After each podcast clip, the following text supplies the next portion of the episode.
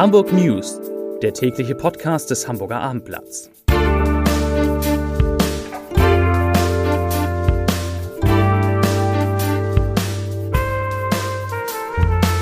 Hallo und herzlich willkommen. Mein Name ist Stefan Steinlein.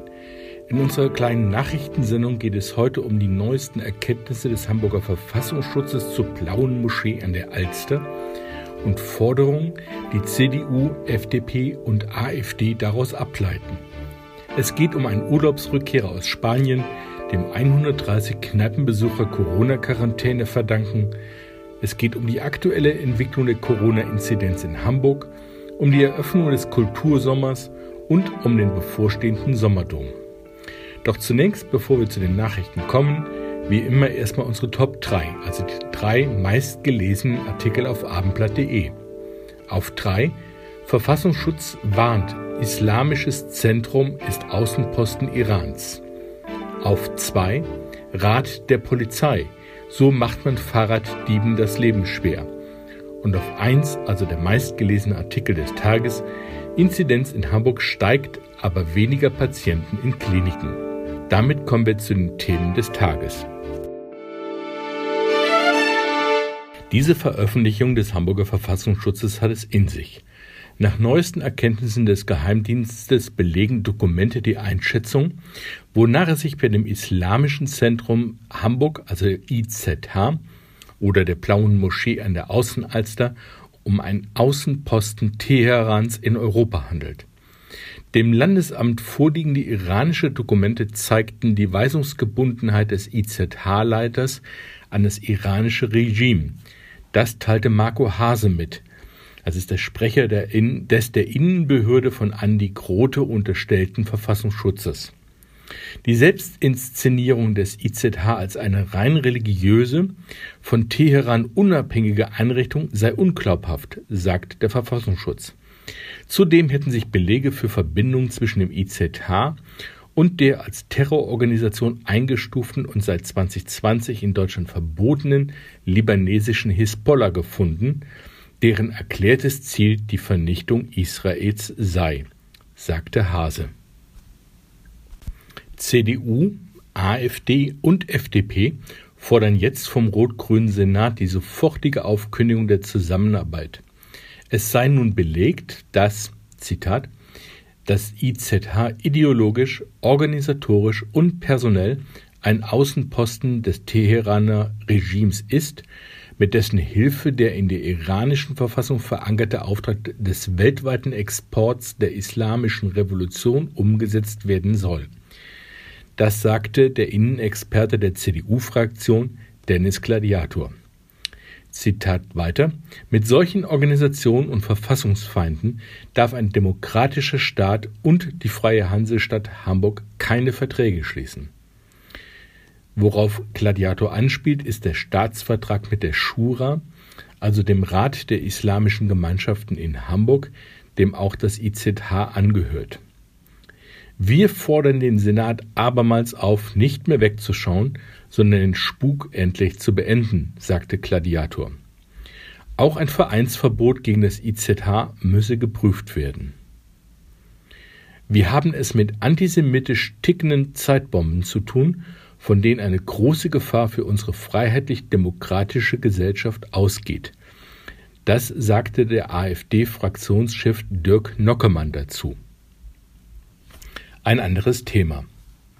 Vor Fällen wie diesen hatten Experten schon lange gewarnt. Gerade zurückgekehrt aus dem Urlaub in Spanien, wo die Inzidenzen in die Höhe schnellen, meinte ein Hamburger in zwei Lokalen auf St. Georg feiern zu müssen. Die Folge 130 Besucher der beiden Läden müssen jetzt für 14 Tage in Corona-Quarantäne. Der Urlauber war infiziert, auch wenn der Test nach Ende der Reise negativ ausgefallen war. Wir müssen aufgrund der Reiseanamnese davon ausgehen, dass die Delta-Variante des Coronavirus vorliegt. Eine Sequenzierung wird durchgeführt, hieß es heute aus der Gesundheitsbehörde zu dem Fall. In einer der beiden Bars habe es nur eine einzige Login-Station für die sogenannte Luca-App gegeben. Diese registriert Daten und erleichtert die Kontaktverfolgung für die Gesundheitsämter. In der weiteren Bar gab es zwar tischbezogene Check-in-Möglichkeiten, allerdings sind dem Anschein nach die erforderlichen Abstände zwischen den Tischen nicht eingehalten worden. Das sagte Behördensprecher Martin Helfrich. Außerdem hätten Gäste die Tische gewechselt. Zitat, wir müssen daher auch hier in hohem Umfang Personen in Quarantäne versetzen, so Helfrich. Er rechnet damit, dass über die 130 unmittelbar Betroffenen hinaus noch weitere Kontaktpersonen in Quarantäne müssen. In der Stadt steigt die Corona-Inzidenz weiter an. Die Zahl der Neuinfizierten je 100.000 Einwohner binnen einer Woche liegt jetzt nach 12,8 am Donnerstag bei 13,8. Das teilte die Gesundheitsbehörde vorhin mit. Vor einer Woche hatte der Wert noch bei 9,3 gelegen. 47 bestätigte Ansteckungen kamen an diesem Freitag hinzu. Das sind 18 mehr als noch vor einer Woche. In Hamburger Krankenhäusern werden aktuell 29 Covid-19-Patienten behandelt. 16 von ihnen sind so schwer erkrankt, dass sie auf Intensivstation betreut werden müssen. Nach Angaben des Robert Koch Instituts wurden insgesamt 1.108.873 Menschen in Hamburg mindestens einmal gegen das Virus geimpft. Das sind umgerechnet ungefähr 60 Prozent der Einwohner. Vollständigen Impfschutz genießen 800.000 Hamburger oder 43,5 Prozent der Einwohner. Frauen im Norden haben im vergangenen Jahr weniger häufig ein Kind geboren. Der Statistik zufolge bekamen Frauen in Hamburg im Jahr 2020 im Schnitt 1,42 Kinder. Das geht aus einer Mitteilung des Statistischen Bundesamtes vom heutigen Freitag hervor. Im Jahr 2019 waren es noch 1,46 Kinder gewesen. Das durchschnittliche Alter der Mütter bei der Geburt stieg in Hamburg leicht von 32,3 auf 32,4 Jahre. Die Schleswig-Holsteinerinnen brachten statistisch betrachtet 2020 im Schnitt 1,51 Kinder zur Welt. 2019 waren es noch 1,54 gewesen. Unser nächstes Thema. Viel mehr geht nicht bei einer Premiere auf großer Open-Air-Bühne. Die Abendsonne strahlte auf den Spielbudenplatz, als am Donnerstag bei 27 Grad der Hamburger Kultursommer am Abend eröffnet wurde. Nach vielen Monaten Corona-bedingter Stille sollen die Projekte Lebenslust und Energie in die Stadt zurückbringen. So hatte es jedenfalls Hamburgs Kultursenator Carsten Proster formuliert. Der hat das größte spartenübergreifende Festival initiiert, das die Stadt bisher gesehen hat. Bis zum 16. August gibt es Kunst und Kultur in 39 Stadtteilen, in Parks, Gärten, Hinterhöfen, auf Parkplätzen, zu Wasser und vor dem Rathaus. Die Behörde unterstützt die Aktionen, Projekte und Vorstellungen finanziell mit ungefähr 8 bis 10 Millionen Euro. Eines der Highlights der kommenden Tage ist sicherlich die Veranstaltung Himmel über Hamburg. Die findet statt auf den Dächern der Lockstädter Lenzsiedlung. Morgen Abend sind dort Alphornbläser der Dresdner Sinfoniker am Start. 16 Alphörner, 9 Trompeten, 4 Tuben und 4 Trommeln sind dann zu hören. Auf dem Heiligen Geistfeld auf St. Pauli hat der Aufbau des Sommerdoms begonnen.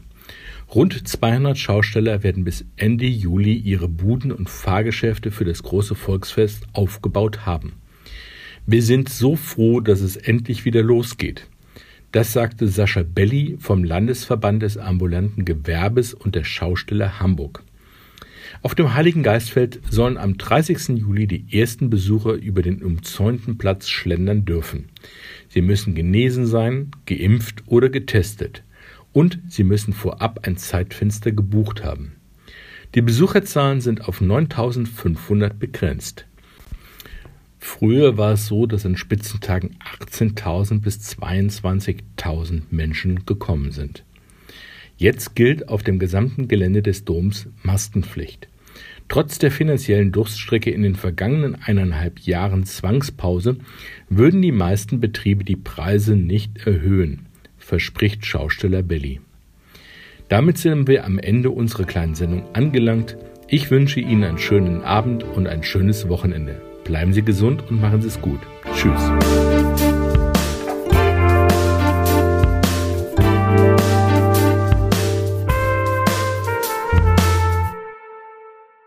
Weitere Podcasts vom Hamburger Abendblatt finden Sie auf abendblatt.de slash podcast.